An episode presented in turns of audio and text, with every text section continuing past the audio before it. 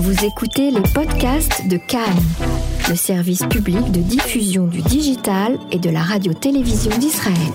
En ligne avec nous, Caroline Fourest. Bonjour et merci de répondre à nos questions, éditorialiste euh, et réalisatrice.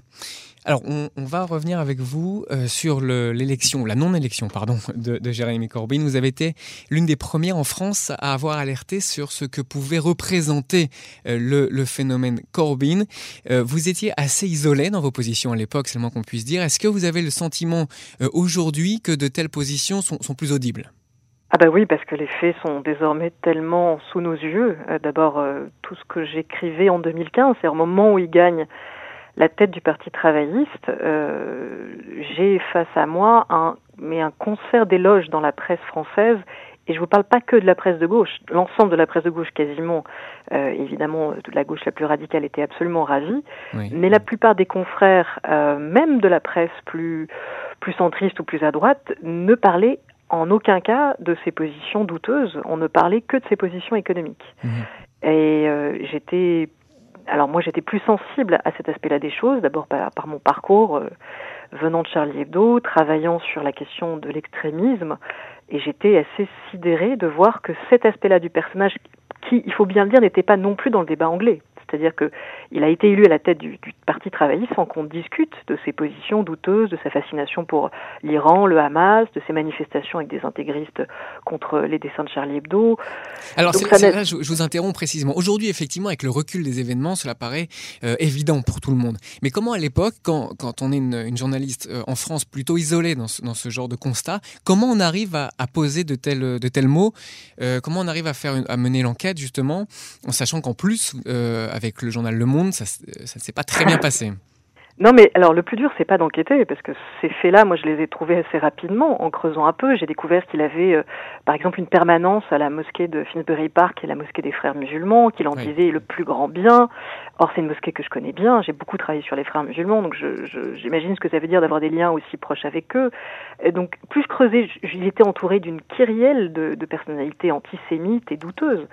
Le plus dur, c'est pas de trouver ses faits, le plus dur, c'est de le dire et de survivre à ce qu'on se prend derrière. Parce que pour avoir fait une chronique sur France Culture et ensuite dans le Huffington Post pour le maintenir, c'est-à-dire des faits, hein, je, ne, faisais que raconter des, positions de Jérémy Corbyn et, et donc je prédisais qu'il allait enterrer la gauche anglaise pour dix ans et que qu'il ferait perdre la gauche anglaise à toutes les élections quand les conservateurs découvriraient cet aspect du personnage, ce qui est arrivé. Oui, je vous cite ici un extrait d'un article du Huffington Post publié en 2015. Euh, mais une chose est certaine, cela sera rappelé et fatal aux yeux de l'opinion anglaise lors d'une élection nationale. Et c'est précisément ce qui s'est passé. Oui, et, pourtant euh, il avait un, un, tapis rouge. Je veux dire, euh, Boris Johnson est, a, a, donné un spectacle lamentable. Le Brexit est un spectacle lamentable pour le parti d'en face. Et pourtant, malgré tout, il a réussi à faire perdre le parti travailliste parce que quelques jours avant l'élection, bah, est arrivé ce qui était prévisible. On a sorti ses positions. Euh, on a découvert qu'une de ses pages Facebook était administrée depuis Gaza. On a, on a, il y a des tweets du parti travailliste hallucinants défendant une enseignante entièrement volée dont on voit à peine les yeux pour pour attaquer Boris Johnson.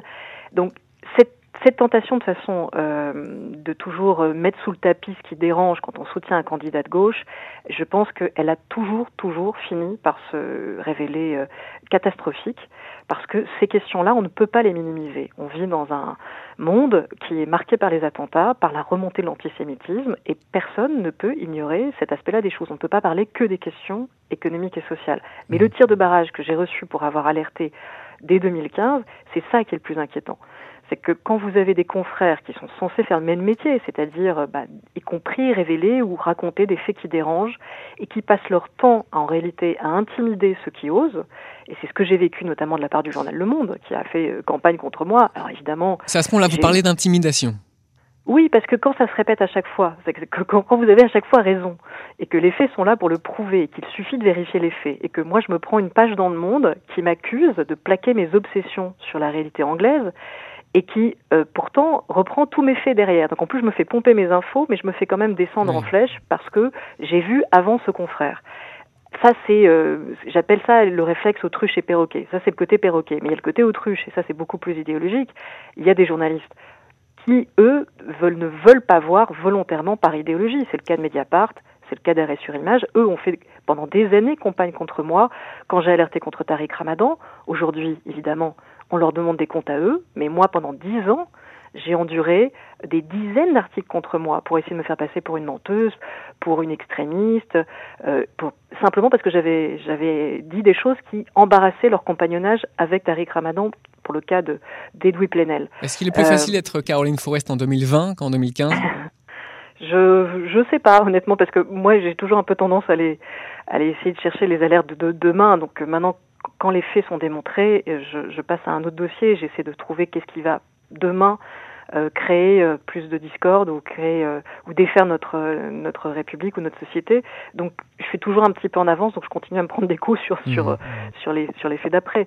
Mais sur tout ce que j'ai dit avant, mais d'ailleurs c'est pas que sur Tariq Ramadan, sur Jeremy Corbyn. Quand Hillary Clinton a été nominée, j'ai fait une chronique depuis New York en disant elle perdra. C'est exactement la candidate qu'il ne faut pas à la gauche en ce moment. Et six mois avant l'élection de Trump, j'avais dit dans, dans Marianne qu'il serait élu, qu'il se, serait élu, et que et que les Russes se frotteraient les mains. Euh, et je l'ai dit en télé, je me suis fait, mais je pouvais pas savoir ce que j'ai pris dans la figure pour l'avoir dit, mais dès le lendemain de l'élection, c'était calmé. Alors dernière question, est-ce qu'aujourd'hui en Europe, peut-être plus qu'avant, avoir des liens avec euh, avec le Hamas ou le Hezbollah, c'est devenu vraiment un marqueur d'islamisme et d'extrémisme?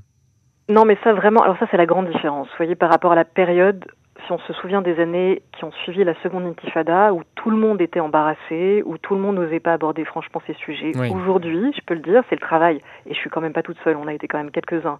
Mais ce qui a de toute façon changé la donne, c'est aussi euh, la période des attentats, c'est que les gens sont réveillés. Je veux dire, les gens ne veulent plus laisser passer ce genre de choses. Les perceptions ont changé sur ce point-là, y compris du Hamas ou du Hezbollah. Non, mais totalement changé. C'est-à-dire qu'aujourd'hui, très clairement, quelqu'un qui a un lien avec les frères musulmans, avec des mouvements radicaux, qui a une sympathie, qui a une tolérance pour ce qui est de l'ordre de l'islamisme ou de l'antisémitisme, dont tout le monde a bien pris conscience que c'était un fléau qui était reparti en Europe, euh, je pense que cette personne-là est disqualifiée mmh. et sera disqualifiée quoi qu'il arrive. L'Europe est à un niveau certes très élevé aujourd'hui euh, de, de, risque, toujours, de fondamentalisme et, et, d'antisémitisme, mais honnêtement, la vigilance est aujourd'hui totalement partagée. Et c'est peut-être d'ailleurs la source d'espoir, c'est je, je, je pense qu'on risque plus un danger inverse aujourd'hui, c'est-à-dire un vote d'extrême droite, que l'aveuglement qu'on a connu il y a quelques années. C'est intéressant parce que vous utilisez le mot vigilance. Or, euh, dans le débat public français, c'est précisément un mot euh, qui a été à la base euh, mobilisé contre l'extrémisme de droite.